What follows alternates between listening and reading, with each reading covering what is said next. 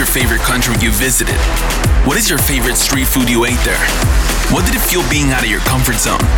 Let's start the conversation. This is Pop Viajeros. Hola chicos, ¿cómo están? Yo soy Carla, bienvenidos a nuestra tercera emisión de Pop Viajeros. Y bueno, estoy aquí con Carlo, que me acompaña nuevamente. Y hoy tenemos algo súper interesante que contarles. Hola chicos, los saludo. Yo soy su amigo Carlo y así es, Carlita, tenemos una sorpresa para todos nuestros escuchas porque el día de hoy trajimos a una persona que es bastante intrépida. No sé qué piensas tú, pero por lo que sé de él, pues se aventó con todo en este viaje. Algo que, bueno, la verdad, yo no me lo hubiera imaginado nunca, y, pero pues bueno, recorriendo estos viajes, ¿no? Ya estuvimos en Inglaterra, ahora la semana pasada estuvimos por allá por la India, pero pues bueno, ahora tenemos que regresar al continente americano para descubrir este nuevo viaje y esta persona que, bueno, nos ha asombrado a todos nosotros. Así es, y bueno, pues ya sin más, vamos a presentarlo o vamos a dejar que él se presente. Yo, yo quiero ponerlos un poquito en contexto. Este chico, pues, tiene una vida bastante interesante. Fíjense que es empresario, tiene propios negocios y es como muy emprendedor, con lo cual yo me identifico mucho y tiene un espíritu pop viajero, porque ese es el requisito para estar aquí y platicarnos un poco de sus vivencias, sus experiencias. Y bueno, ahora sí, por favor, a Mauri, preséntate. Gracias, Carlo. Gracias, Carlita. Gracias por invitarme. Eh, mi nombre es Amauri, de aquí de Querétaro. En este momento soy panadero, tengo mi panadería. Muy bien. Tengo una, una cafetería también. Pues nunca pensé dedicarme como a, a esto de la comida, pero eh, descubrí qué es lo que me gusta y es lo que estoy haciendo ahorita. Ok, perfecto. Y por cierto, chicos, si quieren venir a la ciudad de Querétaro, si no viven aquí, no dejen de venir a la zona centro y visitar la Dulce Compañía, que es la panadería de Amauri. Y nosotros somos fans, no sé tú, Carlita, pero yo soy fan del café y del pan. porque es totalmente artesanal. Súper delicioso, altamente recomendado sí, bueno, nosotros estamos muy cerquita de ellos y es como una tentación. Así es. Los queretanos somos afortunados de tener a Mauri aquí porque, bueno, tiene varias sucursales, como lo está diciendo él, tiene la panadería aquí en Pino Suárez y tiene otras cafeterías, ¿no? ¿Dónde están, a Mauri? Bueno, tenemos otra panadería en Avenida Universidad y una cafetería a la vuelta de, de la panadería en la calle de Faguaga, todo aquí en el centro. Muy bien, muy bien. Y bueno, pero aparte de tu emprendimiento, nos sorprende tu espíritu viajero y por eso estamos aquí el día de hoy para hablar de un viaje específicamente que a mí me llamó mucho la atención cuando te conocí y empezamos a platicar de nuestras, de nuestras aficiones, ¿no? Que es el viajar. Y vamos a hablar de ese viaje, de esa aventura entonces. Esa aventura sobre ruedas, diría yo, ¿no? Así es. La verdad eh, es algo que a mí me llama muchísimo la atención y bueno, que tengo muchísimas preguntas para Mauri el día de hoy. Entonces, bueno, para no hacérselas tan larga y tan cansada, a Mauri hizo un viaje de un buen tiempo, aproximadamente unos 16, 18 meses, en bicicleta. Y bueno, Vamos a ver que él nos platique un poquito más acerca de este viaje, de sus motivaciones. ¿Por qué decidiste hacer este viaje? Antes de hacer este viaje, tenía siempre esta idea de viajar mucho tiempo, de hacer un viaje muy largo. No sabía que iba a durar tanto y tampoco sabía que iba a ser en bicicleta, pero más o menos como a los 18 años empecé a usar la bicicleta como transporte aquí en la ciudad. Digo, siempre me ha gustado, siempre me ha gustado mucho, pero no tenía idea que podías hacer algo así, ¿no? Tan largo, tan tantos kilómetros, ¿no? Tanto tiempo. Hasta que, bueno, ya con esta idea del viaje en mente, pues por casualidad o, o como sea, por destino, lo que sea, llegó una revista a mis manos, una revista que se edita aquí en Querétaro, el Asomarte. Me acuerdo que venía un artículo de un chico canadiense que venía desde Canadá y ahorita estaba en Querétaro en ese entonces. Entonces, pues eso me, pues me abrió los ojos y, dije, wow, puedes hacer algo así de largo en bici, O sea, ese fue el detonante para ti para tomar la decisión de Sí, sí, leer. emprender el viaje. Exacto, leer la historia de este chico que, que había atravesado tantos kilómetros en, en bicicleta y tanto tiempo y que había vivido tantas cosas tan, tan bonitas, ¿no? ¿Cuántos años tienes, Amaury? 30. 30. ¿Y desde qué edad andas en bicicleta? De los 18. Ok.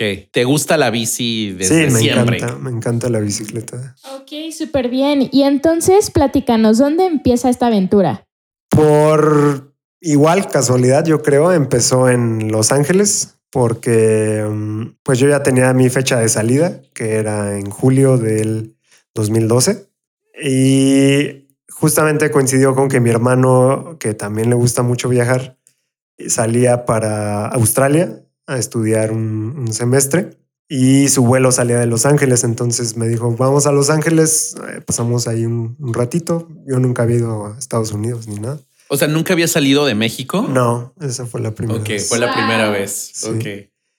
Y, y me dijo, pues te sirve porque así conoces también el norte de México, ¿no? Que yo, pues Baja California y, y Baja California Sur siempre, igual siempre había sido mi sueño visitarlos, pero nunca había estado, ¿no? En estos estados. Entonces dije, pues va, nos fuimos allá a Los Ángeles, yo empaqué mi bici, la empaqué muy mal y me acuerdo que por milagro no se cayeron los tornillos en el avión y, y todo esto porque lo hice eh, de último minuto. Ok. Oye, Mauri, perdón. ¿A qué te dedicabas antes de este viaje? ¿Qué hacías? Hacía diseño gráfico Ok. y la verdad es que estaba en, en ese entonces un, un poco cansado de mi trabajo, ¿no? Estaba cansado de, de... Se me había hecho ya muy monótono. ¿no? Claro. Como la computadora, todo eso. Justo a eso quería llegar. Yo creo que todos los viajeros tenemos como un momento de reflexión donde tenemos que tomar ese tipo de decisiones en la vida, ¿no? De parar porque ya estamos como aburridos o nos sentimos estancados de estar haciendo lo mismo y un viaje siempre nos trae mucha frescura, ¿no? Como volver a plantearte a dónde quieres ir, ¿no? Siento que a veces los viajes son como este momento para encontrarte a ti mismo, dejar co- como, que poner tu vida en pausa un ratito y, y encontrarte contigo mismo, ¿no? Y bueno, qué, qué padrísima manera de hacerlo, este, como irte aparte como desconectado, porque, pues no sé, no puedes como cargar tu teléfono celular mientras viajas en bici, o sea, no sé, no hay teléfono que dure como tantísimas horas así. Qué, qué interesante. Sí, entonces a Mauri, perdón. Regresamos a eh, Los Ángeles. Te fuiste para allá. Sí, a Los Ángeles. eh, armé mi bicicleta ahí en el aeropuerto y ya estuvimos ahí en un hostal como una semana más o menos y ya después de ahí empecé a, a pedalear hacia el sur. Sí, no traía, no traía celular, no traía, mm, pues a veces ni mapas, ¿no? Iba como preguntando y, y según yo con los señalamientos, ¿no? Iba a ser fácil. A veces sí, sí me llegué a perder bastantes veces. Pero bueno, también nunca, nunca fue tan malo. Y sí, lo que decías de, de la, de la frescura, pues yo creo que sí, ¿no? Yo creo que, yo creo que te puedes encontrar a ti mismo en tu casa, claro. pero eh, yo creo que lo importante de un viaje, o por lo menos de un viaje de este tipo, porque claro, si vas de vacaciones a Cancún, en, te quedas en un top, todo incluido, pues no, realmente no, no tienes mucho chance como de salir de, de, de tu zona de confort, ¿no? Entonces, creo que a mí lo que más me interesaba de un viaje tan largo era eso, salir totalmente de mi zona de confort y hacerlo en la bicicleta, pues creo que es la forma más extrema de hacer esto, ¿no? De, Sí, yo creo que bastante. Sí, de hecho. Entonces, la verdad es que en ese aspecto me sirvió muchísimo porque descubrí, descubrí que quería, que quería, cuál era el siguiente paso en mi vida. Y no estoy seguro, no estoy seguro si quedándome en Querétaro con mi empleo seguro y, y con la comodidad, digamos, que tenía, lo hubiera logrado, ¿no? Hubiera, hubiera logrado aventarme a hacer todo esto que, que ahora estoy haciendo, ¿no? Es que estamos hablando, chicos, para ponerlos un poquito en contexto, de un viaje que Amaury hizo en bicicleta atravesando casi toda América. O sea, empezando de Los Ángeles, ahorita nos va a contar los detalles, pero cruzó México, Centroamérica y llegaste hasta Sudamérica, ¿cierto? ¿Hasta Sí, qué país? La, digamos, la parte norte de Sudamérica, Colombia, Venezuela y Ecuador. Así es. Vale, perfecto. Ahora, este, platícanos un poquito de, no sé, de tu preparación para este viaje. O sea, ¿hiciste algún tipo de entrenamiento específico? O no sé, ya tenías como la condición física para hacer este viaje. Pues la verdad es que no, pues fue preparación nula, yo creo. Ok, Eh, sí, andaba en bicicleta aquí en la ciudad y, y, pues bueno, me transportaba en ella y yo creo que tenía una buena condición al momento de salir, pero claro, ya aventarte estos kilómetros diarios y con una bicicleta llena de pues de equipaje. No traía muchísimo equipaje, trataba de ir lo más ligero posible, pero aún así es una bicicleta pesada. Entonces, sí, los primeros días fueron bien duros, fueron bien difíciles. A ver, para empezar, ¿cómo cruzaste la frontera eh, entre Estados, Estados Unidos, Unidos y a México? México? De Los Ángeles fui a San Diego Ajá. y eh, San Diego está inmediatamente ahí la frontera de San Isidro con Tijuana. Ajá, sí, sí. Y eh, pues es muy a la mexicana realmente esa frontera, o sea, no hay, no hay ningún control migratorio, o sea, toda la gente cruza. Yo creo que de 100 personas que cruzan, tal vez a una le pregunten algo los agentes de, migración del lado mexicano. Y del lado de Estados Unidos tampoco hay nada, o sea, no les importa que esté saliendo, con que esté saliendo y no entrando. Sí, claro. Sí, de hecho creo que la salida tiende a ser más fácil que la entrada. Sí, sí. Sí, y, de, y del lado mexicano no hay ningún control, no, pues, a mí no me tocó nada, ¿no? O sea, toda la gente, como es muchísima gente la que atraviesa, supongo que diariamente esa frontera a trabajar o lo que sea. Hay como, no sé, casi casi que los agentes de, de migración es- escogen de Team Marín y a- agarran a alguno como que tal vez a, de- a- a checar los papeles, pero Sí, es mí- aleatorio, ¿no? sí, a mí ni siquiera me sellaron el pasaporte de entrada ni nada. o sea. Vale. Y bueno, y después de Tijuana, ¿hacia dónde te dirigiste? todo al sur hacia la península, Baja California. Fue Rosarito, Ensenada. Ensenada, y luego de ahí sigue el Valle de Guadalupe, que es hermoso. Oh, súper bien. Entonces te fuiste como de playa en playa, casi, casi. Al principio sí, al principio iba... de- ya después me harté de la playa, pero... ¿Cómo, cómo principio sí. hiciste el itinerario? O sea, ¿en base a qué hiciste tu trayecto para poder ir bajando por el país, por México? Al principio era sim- simplemente ir hacia el sur.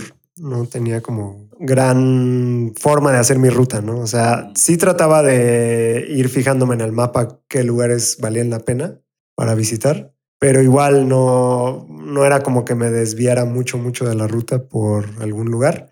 Ya después empecé a cambiar eso, ¿no? Después me aburrí como de, de ir solo hacia el sur y empecé a hacer zigzags y Ok. Eh, ¿Y, y cómo te orientabas? O sea, ¿cómo, ¿cómo ibas definiendo cuál era la ruta hacia el sur? Pues eh, ya en México me compré una guía roji en Tijuana, me acuerdo, y ya fue, fue mi primer mapa. Ok.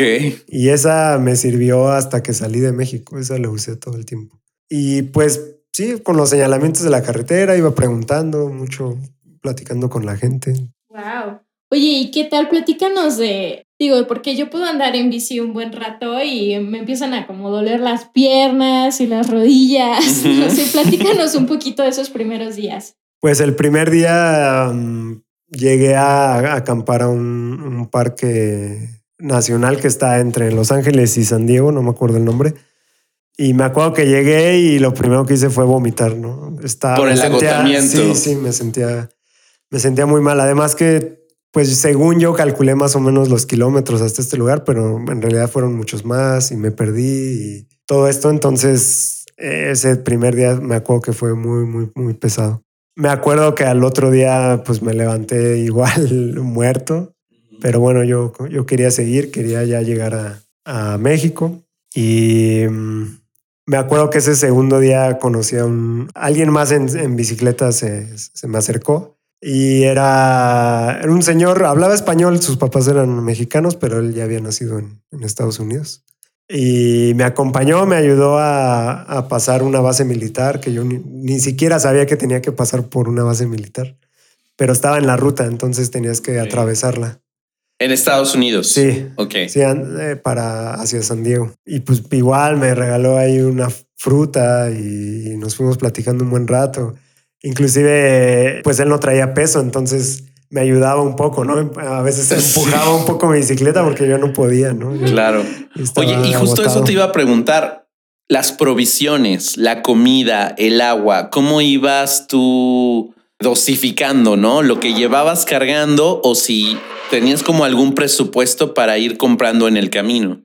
O sea, a mí eso sí me causa muchísima intriga porque pues tenemos que comer tres veces al día. ¿no? Exacto. Y, y, o sea, y pues toda esta cuestión de que vas a cargar toda la comida ese tiempo, o sea, porque también implica muchísimo peso. Sí. Entonces, ¿cómo le hacías en este caso? Pues trataba de ser lo, lo más práctico posible. Entonces, realmente para, para pedalear, no sé, seis, ocho horas diarias o digo, llegaron a ser diez o más. Lo que necesitas es energía, es carbohidratos. Entonces, con que tengas plátanos, eh, agua, galletas, cosas, digamos, energéticas, fruta seca, eh, nueces, Pero cuando se te acababan, las ibas comprando en el camino, la gente te las iba dando. ¿Qué, qué hacías? O lleva, sí llevabas un presupuesto, ¿no? Sí, Para sí. comprar comida. Sí, iba, iba trabajando en el, en el camino. Como hacía diseño gráfico, trabajaba mucho en, en páginas web, entonces podía trabajar realmente desde cualquier punto del mundo con internet. Entonces traía una laptop pequeña y en esa iba, iba trabajando. Entonces, digamos que no era que trajera mucho dinero, no ahorré mucho para este viaje, pero iba trabajando constantemente cada tres, cuatro días. Me conectaba a internet y me sentaba algunas horas a trabajar. Entonces, pues igual mis clientes me iban depositando y con eso iba, iba sobreviviendo. Realmente no, no usé muchos, digamos, hoteles ni algunos hostales y acampaba mucho, traía mi casa de campaña. Entonces, realmente el presupuesto era muy, muy bajo. Igual para la comida, pues no necesitas como gran cosa, ¿no? Te Claro. digo, eran, trataba de irme como por lo barato y de ahí también me inspiró esta idea del pan, ¿no? Porque comía mucho, mucho pan. Siempre claro. a, a cualquier lugar que llegara era buscar la panadería porque pues no se echa a perder, es, es, es fácil de cargar, no es pesado, no lo tengo que cocinar y pues me va a nutrir, me va a dar fuerza, me va a dar energía. Entonces, Wow. pan y pues algo de proteína, un atún, este, jamón, queso. Realmente eso es como lo básico. No ¿no? necesitabas más. No, eh, te digo, eh, plátanos, manzanas, agua, eh, Claro, tra- claro. algo de, de leche en polvo, ¿no? Traía t- generalmente y granola. Entonces, de vez en cuando, pues sí me daba un lujo y comía, no sé, alguna comida corrida o algún, desa- o algún desayuno para también usar el baño. Sí, claro, claro. Oye, de veras, don- bueno, ¿cu- ¿cuántos días pasaban sin que te bañaras? Ah, pues a veces bastante, sí. Y sí, me imagino que mi olor no era tan, tan agradable. Bueno, lo pero bueno yo que ya ibas estaba- al aire libre, nadie se daba cuenta. No, yo estaba acostumbrado y, Muy bien. y cuando llegaba a ver un, algún río como limpio, pues sí, siempre. Te bañabas ahí. Ajá, pero igual de vez en cuando llegaba a casa de alguien que me recibía o a algún hostal, entonces digo, sí, sí me bañaba. Me acuerdo, sí, en, en Baja California, la parte como del desierto donde no hay nada, no hay nadie. No sé, yo creo que me bañé después de una semana o algo así y sí, me acuerdo del agua, cómo escurría negra. El agua negra. Oye, y bueno, y en todo este tiempo, este, ¿tuviste como alguna, no sé, experiencia peligrosa, algo, o, o tal vez chusco, no sé, alguna anécdota que nos quieras como comentar al respecto? Como un, un peligro mm, que haya sentido muy fuerte, supongo que en- al cruzar de, de Panamá a Colombia, como no hay carretera, yo lo hice en, en lancha. Son unas lanchas pues no muy grandes, como de unos 10, 12 pasajeros. Y pues no sé si siempre sea así el mar, pero yo creo que me tocó la mala suerte de tener un, un mar muy, muy picado ese día. Es la, es la costa del Caribe y pues alcanzas a ver a lo lejos la, la playa, ¿no? O sea, nunca te metes como, digamos, mar adentro, pero aún así sí, sí es, sí es mar abierto y tampoco vas como pegado a la costa, ¿no? Entonces había unas olas enormes ese día y, y me acuerdo que el agua al golpear el bote a veces apagaba el motor de, la, de la lancha que se le metía el agua. Entonces, al principio yo veía, lo, era, era un chico que era, digamos, el ayudante y el capitán, por así decirlo, de la lancha. Entonces, al principio yo los veía muy confiados, pero había veces que yo volteaba a ver al, al capitán y tenía una cara de espanto cuando no lograba encender el motor. Claro. Que la verdad sí, sí, sí me dio miedo estar ahí. Oye, Mauri, ¿y la, la comunicación con tu familia? ¿Te desconectaste del todo? O sea, ¿cómo, hacías para comunicarte con tu familia y decirles, estoy bien, acabo de pasar este, el tramo de Panamá, casi me ahogo, mamá, pero todo bien, no me he muerto? ¿Cómo, hacías este, para mantener la comunicación con tus seres queridos? Por correo, por correo electrónico. Trataba de, cada vez que me conectaba a internet, pues mandarles un correo para que supieran que estabas bien. Sí, dónde estaba y para dónde iba o con quién estaba. Y, pero realmente fuera de eso no, no mucho. Creo que les dio miedo antes de hacer el viaje. Pero una vez que ya estaba viajando, una vez que les iba contando todo lo, las experiencias, todo lo bonito que me pasaba, pues como que se fueron relajando. Y ya después ya no estaban como tan aprensivos, ¿no? Como sabían que, que me estaba yendo bien y que pues si cualquier cosa pasaba, pues iba, iba a pasar, ¿no? No había forma de. Claro. Oye, y este, y platícanos un poquito de tus lugares favoritos. ¿Cuál fue como un lugar que, que te marcó eh, durante este viaje? Me gustan, me gusta mucho unas, una bahía en Baja California Sur que se llama Bahía de Concepción. Tiene unas playas, son varias playas y son muy, muy, muy bonitas. No hay, no hay nada, no, no hay gente, no, nadie vive ahí no hay hoteles, no hay nada. Es solo el desierto, hace mucho, mucho calor y, las playas son agua transparente y... O sea, como playas prácticamente vírgenes. Sí, y ves, ves los peces, ves los, los pájaros que pescan ahí. Está increíble. Ese lugar me gustó mucho. Me gustó mucho mm, Guatemala en general. Es, es, un país que me gustó mucho. Es, es muy, muy bonito. ¿Ibas documentando tu viaje con algún celular o con alguna cámara? ¿Llevabas un, celular o alguna especie de...? Traía, traía una cámara pequeñita, ¿no? Como una Sony de esas. ¿eh? Ajá. Y eso, iba tomando fotos y pues iba tratando de, de llevar un diario y escribir un poquito de vez en cuando para acordarme, ¿no? Acordarme de... Pero si estabas incomunicado, pues, o sea, no era que cargaras tú tu celular con tus datos y ah, estar documentando todo por Facebook. No, no, no traía celular. Wow, o sea, no sé, bueno, siento que es como toda una aventura porque, bueno, nosotros ahora, ¿no? En el 2019 somos súper aprensivos con la tecnología. O sea, no sé, es tipo, mi teléfono deja de funcionar ahorita, voy y me compro otro más al rato. O sea, de que no podemos estar como desconectados así. No me puedo imaginar, eh, o sea, tanto tiempo, un viaje tan largo y bueno, estando incomunicado. Eso, bueno, para mí como millennium se me hace como de otro mundo. ¿A ti qué te dejó, por ejemplo, Mauri, el, el desconectarte de esta forma de, de tu país, de tu rutina? Vamos, de, todo lo que hacemos día a día, ¿cómo te hizo crecer como persona? Pues como persona creo que mm, me hizo tener mucha confianza en la vida, como en no preocuparme por el mañana. O sea, si pude como hacer esto, lograr esto, lograr viajar de esta manera sin ningún tipo de seguridad, sin, sin saber dónde iba a dormir al día siguiente o qué iba a comer o si iba ponchar las llantas o si mi bici se iba a descomponer, sin saber para nada lo que iba a traer el día siguiente, pues yo creo que te da mucha libertad. Eso y pues igual no, no estar como amarrado a nada, no tener pues prácticamente pertenencias, ¿no? Todo lo que tenía cabía en una mochila, ¿no? Por año y medio.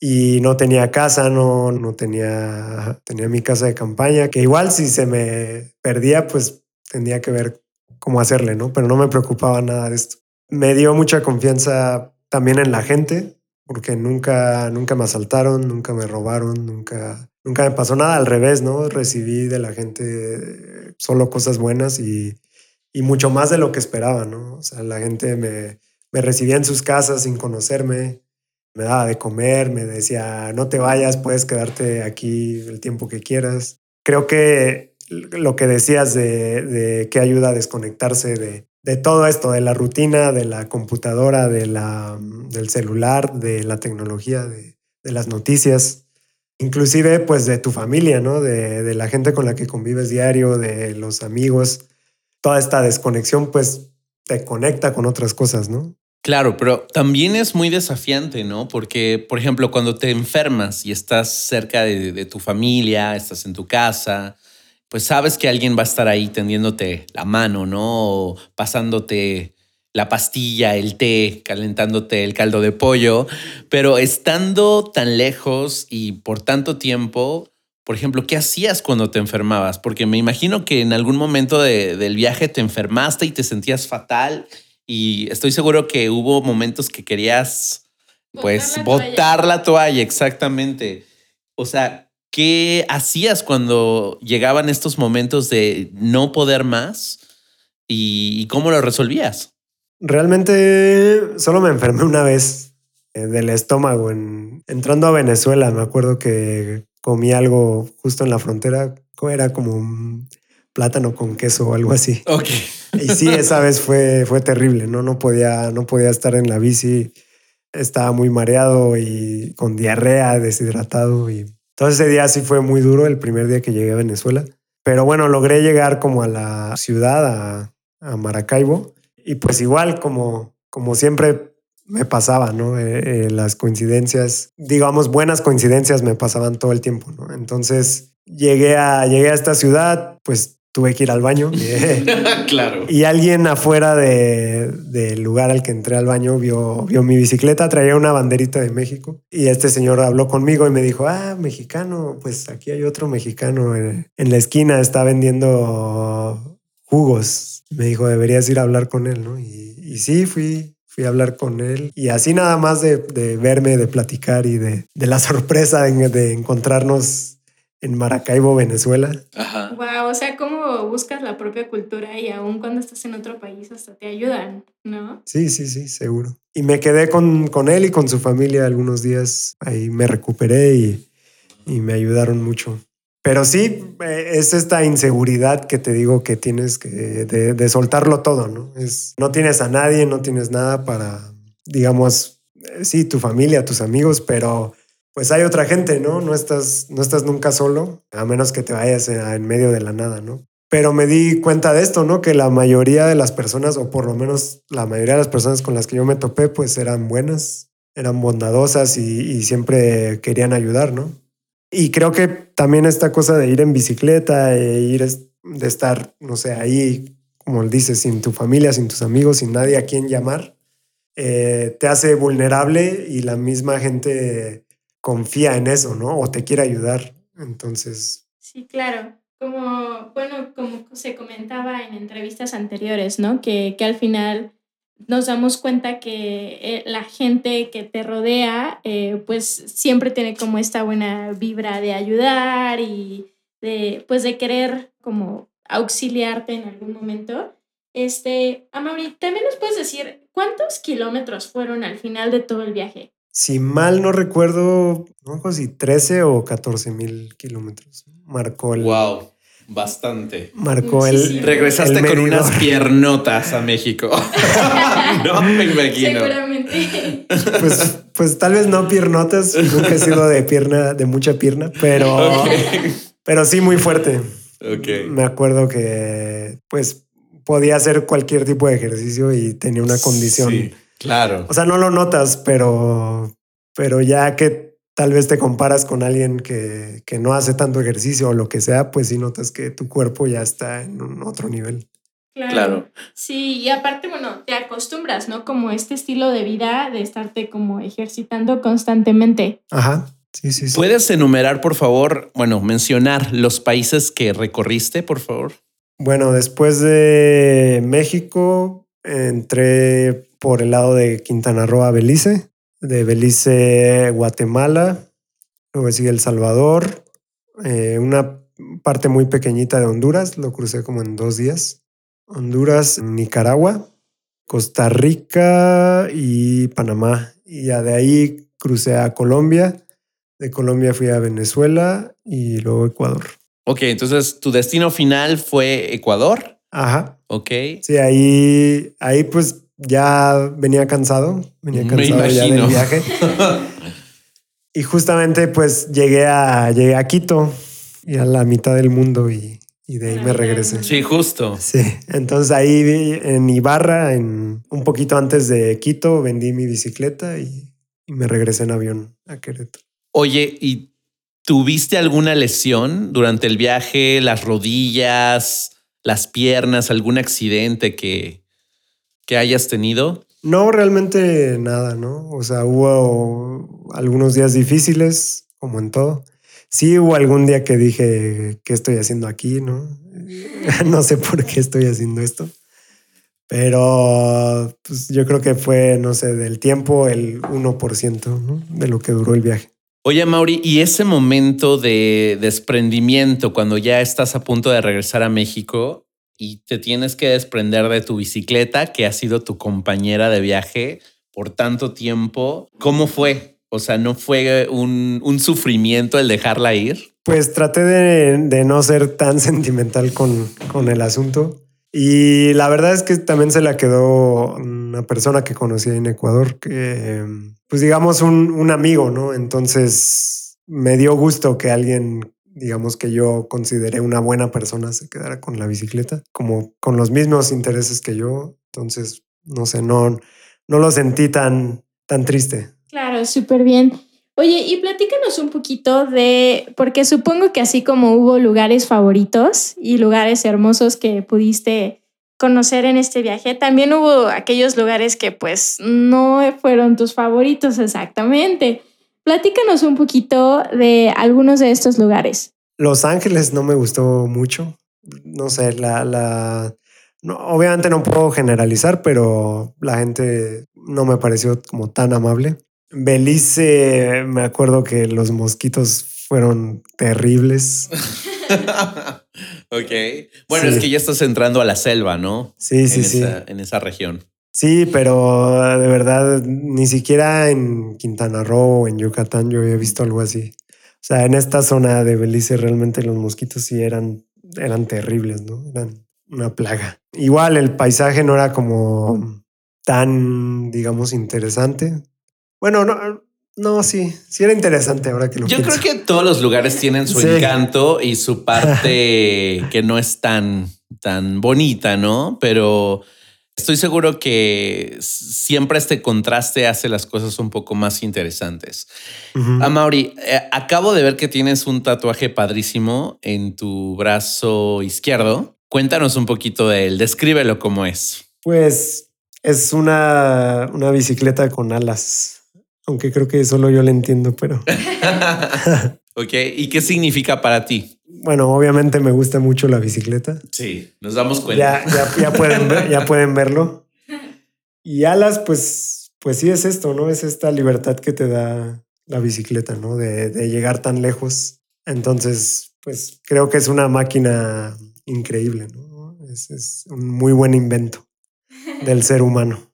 Y pues quisiera que más gente lo supiera, ¿no? Que más gente se diera cuenta de, de lo bonito que es este, andar en dos ruedas. Oye, perfecto. Y platícanos un poquito. ¿Fue el viaje lo que esperabas? ¿Cumplió como con tus expectativas? Sí, totalmente. Me cambió, me cambió mucho para bien. Y pues como les decía, me, me- este salir de la zona de confort que tenía es- me ayudó a definir el rumbo ¿no? de, de mi vida. Oye, y platícanos, ¿qué otros viajes has realizado aparte de este viaje sobre ruedas? Me he conocido algunas ciudades de Estados Unidos donde tengo amigos, Nueva York, Nueva Orleans. De ahí en fuera, pues México, me gusta mucho Oaxaca, me gusta mucho ir a la playa en Oaxaca. Quintana Roo también, Tulum, me gusta. Y fuera de ahí, este año fui a Medio Oriente, Egipto, Jordania, Israel. ¡Wow! A, la- a las tierras santas. ¿Te tocó conocer? Eh, sí, sí, sí. todo el tour que hacen por allá por Jerusalén. Pues no iba, no iba con ningún tour, pero iba yo, mi hermano y yo nada más ahí con, con la mochila. Y sí, fuimos a, a Jerusalén. Es, es muy, muy único. Ese es un lugar único en la tierra. Oye, Mauri, pues ya casi se nos acaba el tiempo. Me encantaría seguir hablando de, de los viajes que has hecho, además de, de, ese que te marcó la vida. Pero bueno, quisiera que nos dijeras y a nuestros escuchas también, ¿qué es lo que al final motiva a un viajero para salir de su zona de confort? ¿Qué te motivó a ti y qué les dirías a todos aquellos que tienen el sueño de recorrer el mundo? Y hacer algo similar a lo que tú hiciste? Pues que lo hagan, yo les diría, les diría que, que vale mucho la pena. El mundo es bien grande y hay mucho por ver, ¿no? hay, hay, mucho por sentir, por comer también, ¿no? que creo que es de las cosas que más me gusta de, de viajar. Hay muchísimas personas por conocer, muchas sí, experiencias por tener. ¿no? Y creo que creo que puedes vivir una buena vida sin salir de tu ciudad. No creo que, que sea necesario viajar, pero al mismo tiempo creo que si ahí está el mundo, pues hay que, hay que verlo, hay que salir. Claro, hay que, hay que salir de nuestra zona de confort, así como lo hizo a Mauri en ese tiempo. Entonces, como siempre, nos encanta concluir este, nuestro podcast hablando de lo, de lo padrísimo que es viajar y bueno, animándolos a ustedes que nos escuchan a que continúen viajando, explorando y como dice a Mauri, pues el mundo es muy grande y hay tantísimo por conocer, comer y, y ver que pues como para qué quedarnos en un solo lugar, ¿no? Para mí es como leer un libro nuevo, ¿no? Cada vez que descubres una ciudad o un país nuevo, es como llenarte de nueva información que te va a cambiar el panorama completamente y va a haber una nueva perspectiva, ¿no? De la vida. Pues bueno, Pop Viajeros ha sido pues muy interesante, muy ilustrador esta conversación con Amaury y nos vemos en el próximo episodio de Pop Viajeros.